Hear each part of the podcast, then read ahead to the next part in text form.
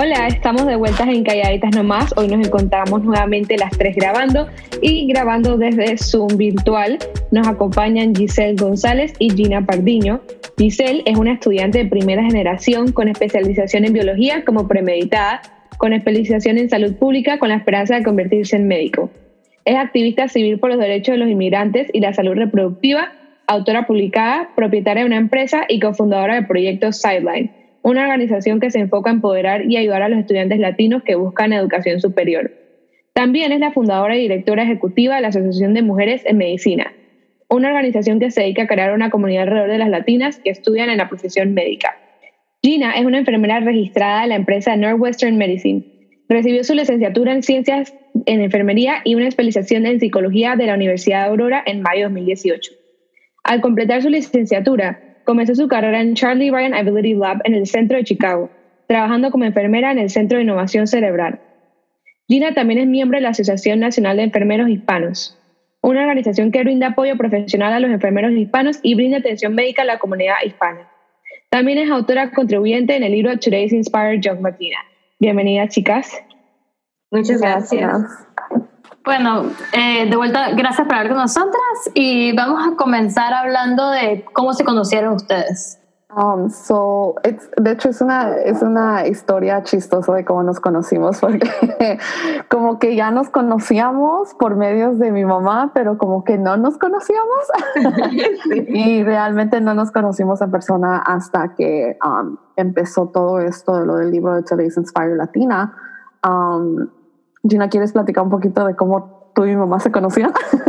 Sí, entonces como dice Giselle, inicialmente, um, bueno, yo trabajé en el McDonald's um, cuando fue mi primer trabajo y pues ahí conocí la mamá de, Giselle. Y pues en el transcurso, pues ella obviamente fue a visitar a su mamá y ahí nos saludamos, hicimos, oh, y todo eso. Y de, incluso pues... Um, Giselle, obviamente, como leído su biografía, hace mucho y pues siempre ha dedicado en lo de sus estudios y pues su mamá siempre, siempre me platicaba ah. y le dije que le eche muchas ganas. Así que por sus historias también me daba mucha inspiración y pues ahí nos saludábamos y ya con el transcurso del tiempo ya nos conocimos a la persona quien ya nos conectó más, quien es Jackie Camacho Ruiz, la que fundó lo del libro y ah, ya hicimos como un evento que se llama Young, uh, Young Latina Talks, perdón,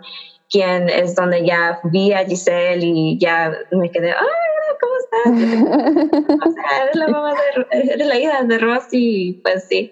Entonces ya nos conocimos más, mucho más mejor durante los eventos y obviamente con el lanzamiento del libro.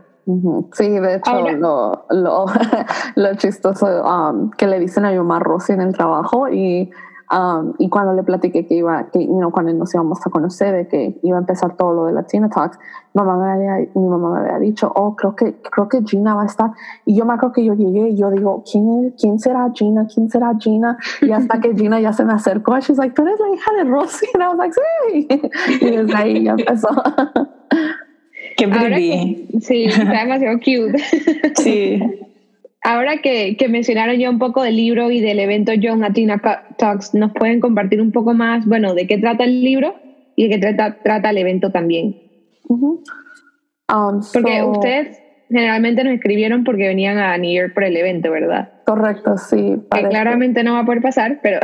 sí, parece que iba a haber un evento en, um, en New Jersey, um, otro como Latina Talks que se iba a hacer en, en, en New Jersey, por eso Gina me había contactado y me había dicho que um, las contactó a ustedes y me había platicado un poco del podcast y le dije que claro, o sea, estupendo. Um, y pero de ahí um, la, el enfoque era porque el evento iba a ser en, New Jersey y aquí nosotros um, en septiembre, en septiembre tuvimos nuestro Latina Talks, um, donde fue pues, la, primera, la primera vez en donde pues, realmente compartimos nuestras historias y, y, de ahí fue que se salió el que fue, um, después Jackie comenzó la idea de crear un libro para, para nuestra, nuestro grupo de, de Young Latinas. ¿Y en qué consiste el evento y de qué trata el libro para las personas que no sabemos, incluyéndome? Bueno, el, el, el léxico, o sea, llega desde mucho tiempo. la que fundó obviamente Jackie Camacho Ruiz, ella comenzó con un evento que se llama Latina Talks y esto es como tratando de, ¿cómo le explico? Como, no sé cómo se llama, pero hay un libro que se llama Today's Inspired Latina y eso se enfoca con mujeres ya con negocios de, durante mucho tiempo y desde esos libros pues querían como, como concentrar con la, con la juventud de las muchachas obviamente. Entonces ya quisieron hacer un evento de las jovencitas. Entonces, pues ya yo y Giselle y creo que 10 um, otras muchachas, incluyendo a nosotras, uh, quisieron hacer un evento donde prácticamente hablamos sobre qué, qué, qué, es lo que nos inspira, qué quisiéramos compartir con el mundo, sea con nuestras historias personales o sería con uh, pues cualquier cosa, cualquier cosa que, que quisieran compartir. Y no nada más es, es algo como dar inspiración al público y motivación, sino también nos ayuda a hablar al público y como a aprender a ser más confiadas en nosotras mismas. Y fue un evento muy, muy especial. Creo que para muchos de nosotros aprendimos algo de nosotras mismas, cosas que tal vez no podíamos hablar, como por ejemplo, yo de por sí, antes yo siempre me escondía de mi concha, no era capaz de hablar en frente de tal vez dos personas o dos, dos o tres gatos. y entonces pues prefería nada más estar escondida y y esto realmente, pues siempre quise salir de eso y ya no ser tan miedosa. Entonces, yo creo que muchas de las otras muchachas podían compartir lo mismo. Y desde ese mismo evento, pues Jackie quiso lanzar un libro iguales como las que ha escrito, donde nuestras historias ya personales ya fueron publicadas para que otras muchachas jovencitas desde las, las uh, preparatorias hasta la, los, años desde los colegios, pueden ser inspiradas a decir que sí, sí pueden cumplir sus sueños, sí es capaz de lo, pase lo que pase con los obstáculos que, que enfrentamos en la vida, lo que tú quieres sí es alcanzable. Ah, wow, eh, qué bonito. O sea, es como un espacio entonces, en verdad, full para inspirar a la mujer latina. Sí. Eh, ambas son, están en diferentes asociaciones eh, que son parte, como que ¿Qué ha representado para ustedes tener esos grupos de apoyo? O creo que Giselle, tú eres fundadora de una, ¿no? Sí, sí, cuéntanos un poco, ambas, cuéntanos un poco más de sus organizaciones y que las iba a ser parte o a fundarlos. Sí, para mí en lo personal, un punto que trajo Gina de compartir nuestra historia, para mí personalmente era importante por estar en una carrera específicamente como médicos, estar en la carrera no hay mucha representación latina, menos, o sea, no hay representación latinex y menos la representación de la mujer latina. O sea, el porcentaje de doctores médicos, o sea, de doctores en que son latinex es menos de 2%. Y si no estoy mal, es como 1.8% um, de los doctores que son latinex. El porcentaje es demasiado bajo. Y el porcentaje de las mujeres, de latinas, es todavía mucho más bajo que eso. Um, y eso para mí era muy importante eh, compartir en mi historia, ni traer un poco de esa representación al, público, o sea, a lo abierto, porque um, queremos cambiar ese número, ¿verdad? O sea, queremos que haya más representación para que nuestras comunidades puedan asegurarse que estén recibiendo la atención médica que requieren, que se merecen, que necesitan. Um, y la mejor forma de poder hacer eso es por asegurarnos que tengamos los médicos que puedan entender y puedan tener la compasión y el entendimiento, la paciencia con estas comunidades que lo necesitan. Um, y eso para mí era muy importante realmente um, traer esa representación um, para poder ya sea inspirar a otras jóvenes, a otras mujeres, um, que no es, no, es, no es inalcanzable, no es imposible, o sea, es difícil, es, es, es un, es un, es un, una, un journey, um, pero no es imposible y es algo que se puede lograr. y por eso es que creé la, um, la asociación de The Association of Mujeres en la Medicina porque quería ser una comunidad para poder um, empoderarnos, motivarnos um, y simplemente conocer a otras gentes que estén pasando por la misma experiencia, la misma carrera que, que uno. ¿Y hubo algo como algún, o sea, como algún trigger que, que te llevó de verdad a ejecutar todo lo que has hecho para apoyar a las comunidades de latín, o sea, de representación latina, o simplemente fue como algo, dije, es algo que tengo que hacer porque tengo que hacer, o hubo, sí hubo algún como evento específico que te llevó a hacerlo. Definitivamente sí. Para mí era, mis papás, um, como lo mencionamos hace ratito, mis papás son de, son de México, um, mis papás migraron a los Estados Unidos hace arriba de 20 años um, y mis papás no han podido tener acceso a cuidado médico. Um, no tienen aseguranza médica, eh, su cuidado médico es a las clínicas de bajo nivel, a las clínicas en donde el cuidado médico no es apropiado, no es adecuado, no es de calidad, pues se puede decir.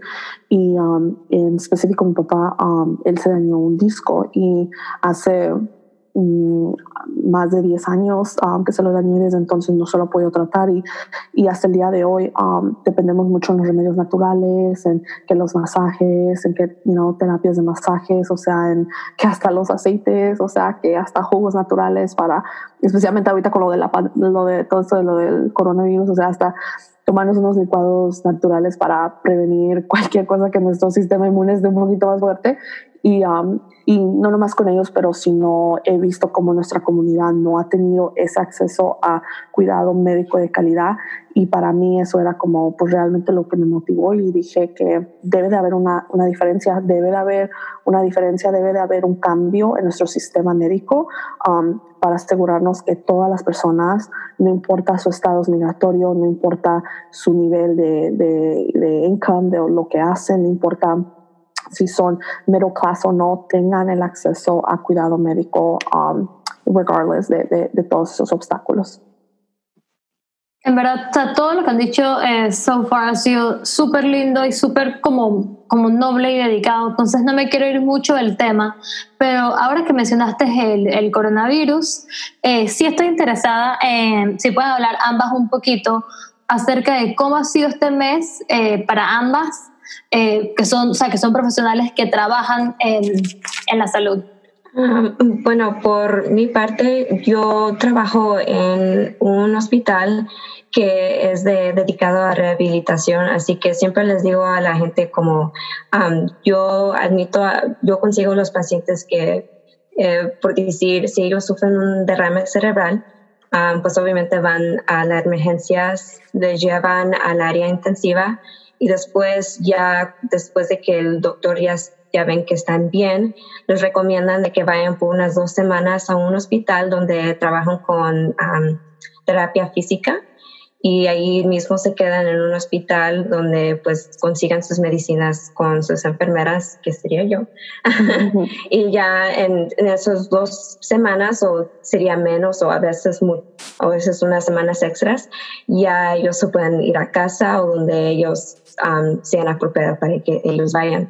Um, así que entonces para mí yo sentí que el trayecto para que haya una área dedicada a esos pacientes no pensé que, no creo que sería pronto. O sea, yo, yo ahorita no estoy trabajando en frente de, de, de ese virus, o sea, hay um, pacientes que tienen esto ahorita, pero siento como que um, obviamente ya estamos haciendo muchos cambios. Por ejemplo, ya, ya no estamos dejando familias a venir a que vean a sus pacientes y esto es muy difícil porque obviamente hay pacientes que, que les, les ayuda con la ansiedad, con la preocupación por simplemente ver a sus familias.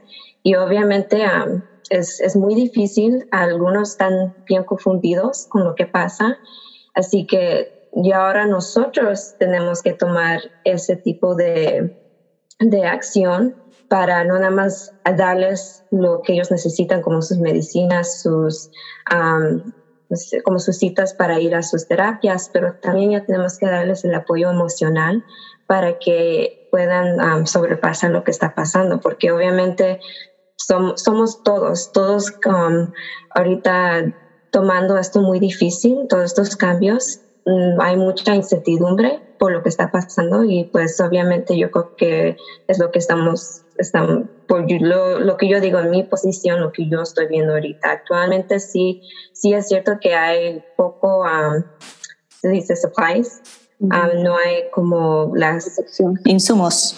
Sí, insumos um, apropiados para ciertas enfermeras en otros hospitales, especialmente en la área intensiva, por lo que yo he escuchado pero yo digo que tenemos que ver qué va a pasar en los días que vienen, porque obviamente no, no sé qué va a pasar, hay mucha incertidumbre, incertidumbre y tenemos que ver día a día cómo van las cosas, pero tengo mucha esperanza de que podamos salir con esto, sobre esto.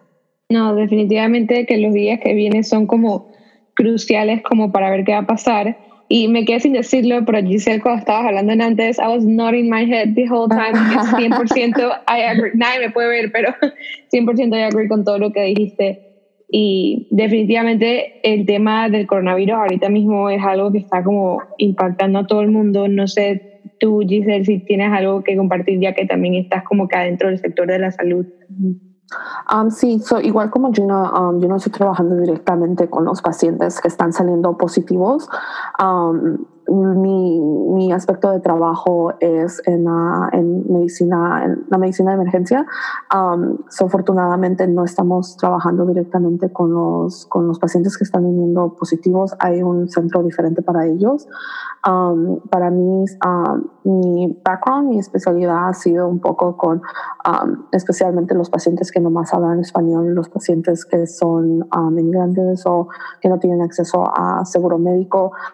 Um, para mí realmente este tiempo en el cual hemos pasado um, es realmente me pasa el tiempo abocando para estas comunidades y asegurar que haya recursos para ellos, um, ya sea recursos para poder ver a, un médico normal, o sea, para ver si está teniendo síntomas o si tiene preguntas, por si se tiene que hacer el examen, el cual de la ayuda financiera, porque muchas de estas cosas um, se, e, esto causó que muchos trabajos um, se cerraban y muchos de estos trabajos como restaurantes, um, en algunas veces fábricas, muchos de los otros trabajos, sabemos que las personas que los trabajan son gente indocumentada, gente inmigrante, y eso pues el no tener ese dinero en sus hogares, claro que causa un tipo de, dificultad financiera um, y asegurarnos que um, algunos recursos estén abiertos para ellos. Acabamos de ver que a nivel federal la ayuda que se va a dar no va a ir para la gente que tiene números de I-10s, um, son gente que no tenga, gente indocumentada, gente que no um, tengan un número, un número, de seguro social, no van a poder tener um, acceso a esa ayuda financiera federal. Um, estamos tratando de ver qué hay a nivel comunitario, a nivel estatal, um, a nivel de tu condado, para saber qué está disponible para ti. Al igual de, apenas ahorita antes de entrar a esta llamada, estaba haciendo un documento en donde las palabras como infección respiratoria, like respiratory infection, respiratory disease, respiratory symptoms, he estado traduciéndolo a español para que la gente pueda entender realmente lo que, esté, lo que está pasando y hasta para nuestros colegas médicos saber cómo puede traducir estas cosas porque um, muchas de estas personas, muchos de estos pacientes que no hablan inglés um, van, a caer, van a caer en, un riesgo más alto um, por no entender realmente lo que está pasando y porque realmente nuestros colegas no siempre hablan español. Um, y so, como comunidad, como miembros de, de, nuestras comunidades, como personas que trabajamos en el Medical es importante que podamos publicar esas, esos recursos para las personas que más lo necesitan. Wow, pienso que es un trabajo, o sea, no lo había pensado, obviamente, pero, pero me parece que es algo muy noble lo que estás haciendo, pues como que obviamente ni siquiera se me había cruzado por la cabeza el hecho de que no entendían lo que estaba pasando porque, por la barrera del idioma y wow, hay tantos pequeños detalles que me parece súper increíble que haya personas dedicándose a hacerlo y a, sabes, como a encargarse de que sí puedan entender y sí se puede llevar todo de manera, de manera digna. Que al final todo el mundo se merece una salud digna, sin importar el background que tengan. 100%.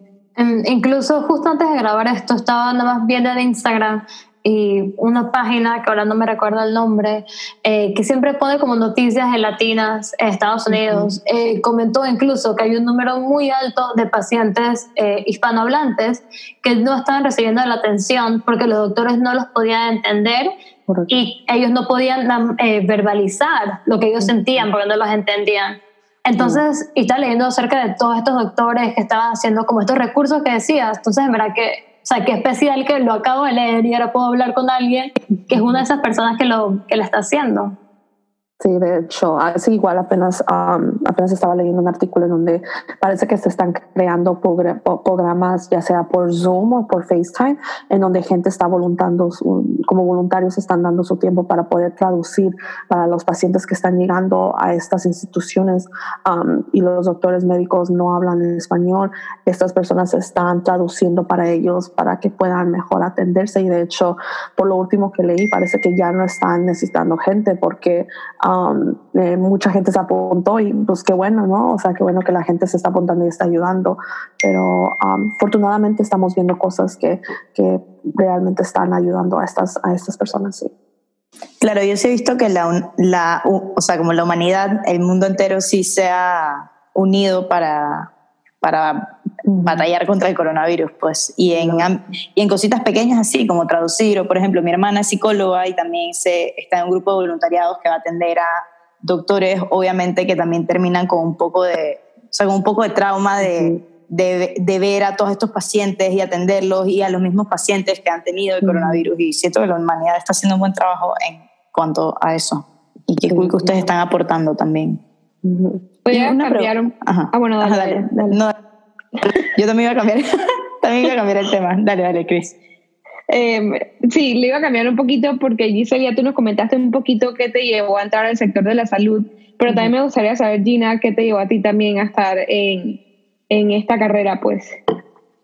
Bueno, siempre yo, yo digo a la gente que, que yo no encontré enfermería, sino que la carrera de enfermería me encontró a mí yo inicialmente nunca pensé que trabajaría en, la, el área médica, mucho menos porque yo pensé, como obviamente yo siempre era la más escondida, antes subí a, soy muy tímida y pues sentí que obviamente pues tengo que hablar con la gente, tengo que, que hablar con doctores, con psicólogas, o sea, una cantidad de gente, así que nunca me lo imaginé y mucho menos nunca estaba muy agradecida con lo de las matemáticas ni las ciencias, así que pues en el trayecto yo diría que un día yo estaba con mis ah, con los muchachos de la iglesia y fuimos a como un asilo y allí pues hicimos como servicio comunitario. Y yo creo que desde ahí mismo como que me llegó algo que, que sentí como que dando, haciendo un servicio para los otros, es lo que me motivó, es como algo bonito de hacer, y entonces que um, pues mi papá también me dijo, busca algo donde ves que hay mucha oportunidad, y un día um, pues vi mi correo electrónico antes de terminar la preparatoria, y vi que, que en la Universidad de Aurora, donde yo me gradué, decía, estás preparada para comenzar tu carrera en enfermería, y me quedé, no sé. no, pero siento como que yo soy una persona que todo pasa por una razón y le dije, ok, dale, hay que hacerlo, vamos a hacerlo, lo voy a intentar y pues obviamente el programa de enfermería, como cualquier otro programa um, que uno se dedica, tiene sus altas y sus bajas. Fue muy difícil, pero obviamente es da una gran recompensa y hoy en este día obviamente tuve mis buenas y mis altas en mi trabajo, aún así todavía los tengo, pero amo lo que hago. Ya sé que aunque tenga un horario de 12 horas y hay 10 cosas que puedo decir que me fueron mal, alguien que me dice, dice gracias al final vale toda la pena y es es prácticamente porque, porque me gusta. No tengo una historia como muchos tienen donde tienen un, a un familiar que han visto que estaban en el hospital. Yo, yo no, yo nunca tuve esa, esa experiencia y me imagino que muchos no quieren, ¿verdad? Pero uh, yo digo que siento como que Dios me ha dado la bendición de que yo estoy bien de salud, nunca me ha pasado nada tan traumáticamente y pues yo siento como que tengo que dar ese agradecimiento o hacer algo por los demás. Si Dios me da esa salud, yo quisiera regresarle a los que no lo tienen. Y qué lindo que dices eso, porque, o sea, en verdad esa historia me encantó, porque mencionaste que no eras, digamos, que la mejor con los números o la ciencia, que siento que muchas veces eh, lo usamos como obstáculo para no usar una de estas carreras. Decimos, ah, es que esta materia no me va muy bien. Y siento que a veces como que el, el sentir que no es algo que vas a dar la talla, eh, de repente como que overweights eh, en tu mente el hecho de que es una carrera de, de vocación y que lo haces así como tú dices para ayudar, para give back. Entonces, es verdad, qué lindo que, o sea, estabas tan comprometida con esta vocación y tan, o sea, y tan como dispuesta a hacerlo por esto, que no dejaste que algo como no ser la estudiante de puras A's en ciencias, te, o sea, fuera un obstáculo. Sí, yo creo que más que nada, lo que, dos cosas que puedo decir sobre eso es de que primero, cuando yo empecé a participar en la Asociación de Enfermeros Hispanos, una de las cosas que hacemos que es que vamos a las preparatorias, a las high schools, y hablamos con los estudiantes y les, obviamente les enfocamos de que lo de las ciencias y las matemáticas obviamente es importante, pero no tienes que ser obviamente tan excelente en en sacando las A's. Obviamente es lo que queremos, pero no tienes que ser excelente en eso, um, porque obviamente no fui tan maravillosa en eso, pero lo bueno es de que sí, sí, sí le damos el apoyo que necesitas para um, pasar esos cursos que, que tal vez son difíciles para ellos. Entonces, tratamos de, de, hablar sobre eso con ellos, porque tal vez es, como yo dije, como un, un miedo, tal vez um, un, uh, la, la palabra disadvantage, de que yo no estoy tan fuerte en esa materia, así que no creo que soy útil para esta carrera.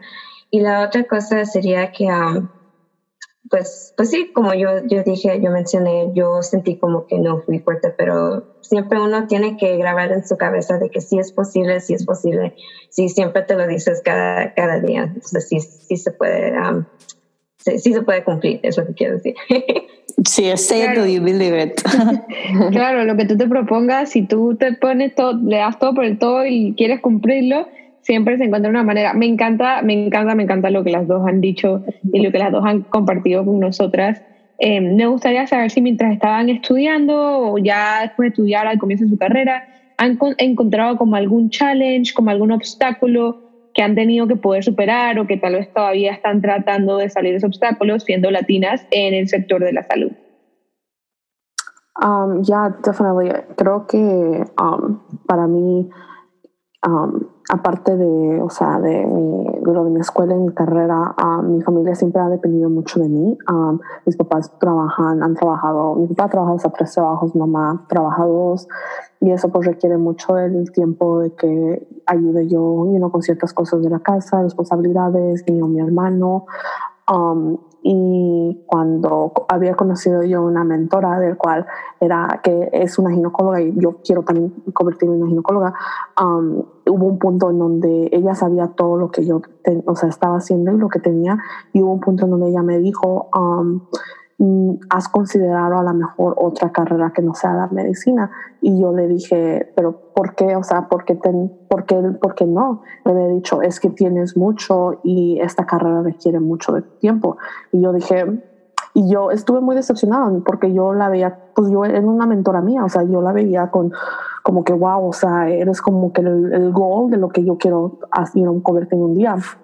Y so, um, me creo que me motivó más a que a decir no, o sea, ahora me tengo que convertir en o sea, ya no hay opción, o sea, tengo que hacerlo. Y, y, um, y yo creo que eso fue lo que me decepcionó un poco, um, porque era una latina, era una ginecóloga, o sea, era alguien con la cual yo realmente la veía como, como una inspiración, pero también me dio coraje y me dio um, motivación para para continuar y para seguir. Um, y es algo, algo del cual hablo mucho en el libro, um, de que el día que yo decidí estudiar medicina no fue así como que un mensaje, o sea, muy cute, o sea, fue coraje, o sea, fue ese coraje de ver cómo mis papás no tenían acceso al cuidado médico, um, coraje de la gente que duda de, las, de los latinos que puedan tener educación superior y continuar su educación.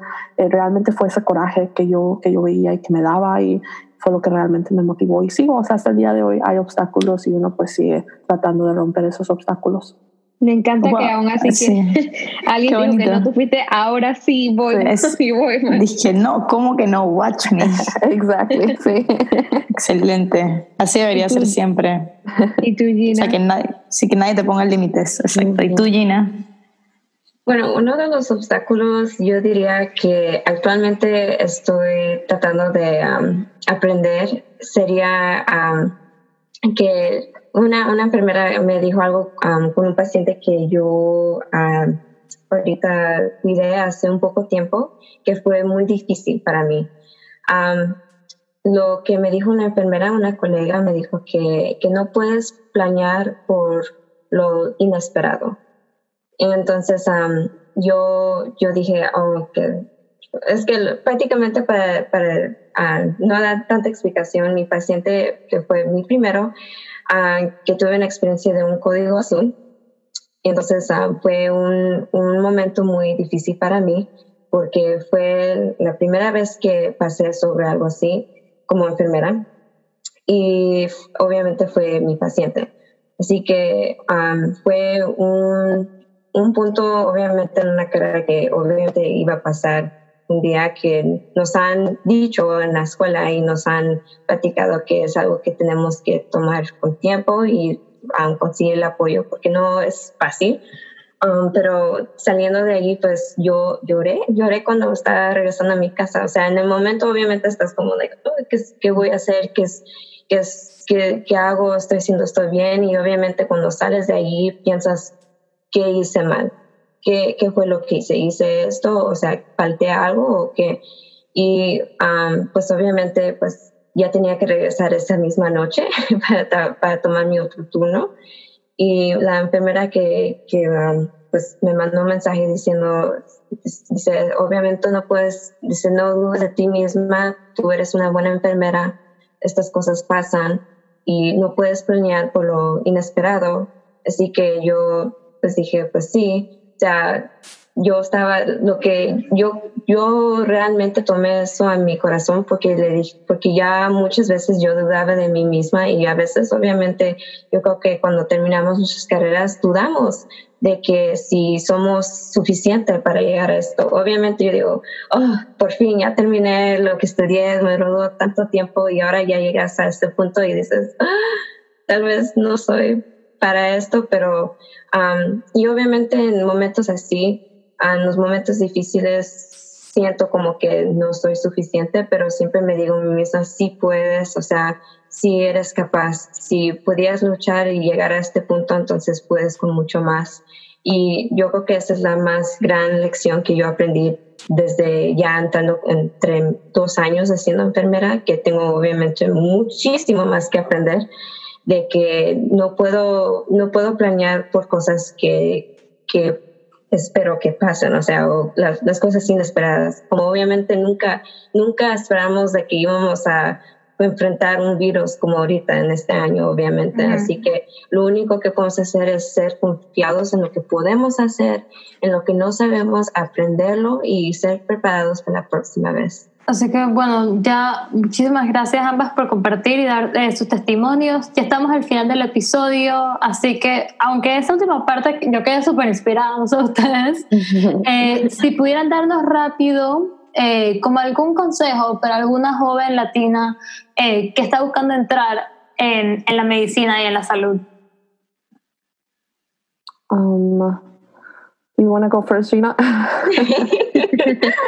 es muy difícil. Sí, es difícil. Porque seguimos aprendiendo, seguimos teniendo muchas experiencias.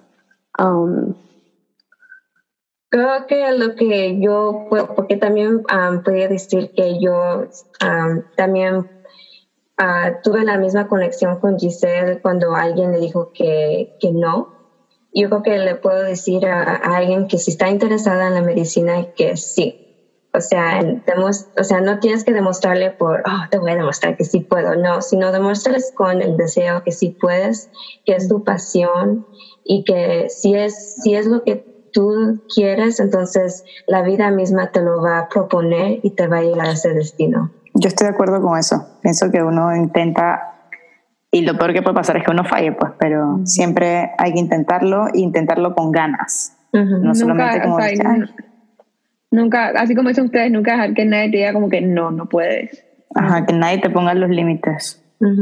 Ya, creo que para mí sería um, el no darte por vencido, o sea, porque puede ser, igual vas a escuchar a muchas personas, o sea, que van a dudar en ti, o sea, muchas personas que van a ver mm, tu background y van a decir, oh, no, like, you know, o sea, no, no se puede, o va a estar muy difícil, o no te, alusion, no te ilusiones. Um, pero creo que es el, el, no darte por vencido, el mantenerte motivado y, um, y pasión con tu, con tu carrera. Um, y creo que el, es, es, bueno recordar por qué lo estás haciendo, um, porque es tan, es, la carrera puede ser tan, especialmente en momentos en los que estamos, es muy estresante y es como que estás corriendo todo el tiempo, pero darte el tiempo en sentarte y en, y en, en pensar en por qué empecé esto, o sea, por qué estoy aquí y realmente reflejar en, tus razones del cual lo hiciste, porque um, van a haber más razones en las cuales te quieras salir, a cuál te vas a querer quedar y eso es importante recordar por qué empezaste. Bueno, antes de cerrar oficialmente, yo sí les quiero decir que siempre siendo inspirada por las dos y por sus historias. y mil gracias por compartirla con nosotras. A ustedes, a ustedes. Sí, a ustedes. Muchísimas gracias. Y ya como para lo último, eh, si hay alguna, alguna red social en la que quieres que alguien se escuche el episodio los pueda contactar o de repente eh, donde pueden saber más acerca de, eh, del libro que mencionamos al comienzo. O del evento también. Ya que este año no pasó, pero si saben si va a volver a pasar el próximo año o algo así. Sí, parece que el evento en New Jersey se cambió para septiembre. Um, no sé la fecha exacta, pero parece que sí se cambió para. Les podemos mandar el info. Um, se cambió el, se me hace que es el 12 de septiembre. El 12, ya, ok, eso se cambió para el 12 de septiembre, ya. Um, y hopefully todo, todo vaya bien y, esto se, se acabe pronto para que podamos ir. hopefully, sí. Sí. Y um, en redes sociales, um, en Instagram, en Instagram uso mi, mi, Instagram para hablar de mi experiencia y, mi, um, y un poco de mi carrera. Um, mi Instagram handle es, um, no sé deletrear en español. So. en inglés. en inglés. en inglés. So es A G I S E L L dot G Perfecto. Ahí me pueden encontrar. ¿Y a ti, Gina?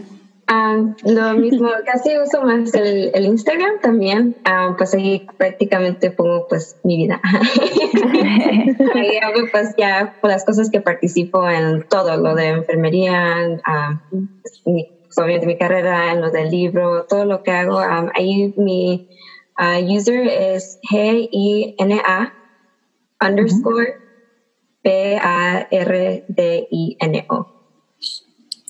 perfecto. Ya saben Muchísimas gracias. ya saben a dónde ir. Sí. De verdad, mil gracias por sacar un tiempo de todo su horario para hablar con nosotras en, en la mitad del caos. sí. Gracias, no, gracias. Gracias. Sí, gracias. Escúchenos la semana que viene con más historias por compartir. Hasta luego.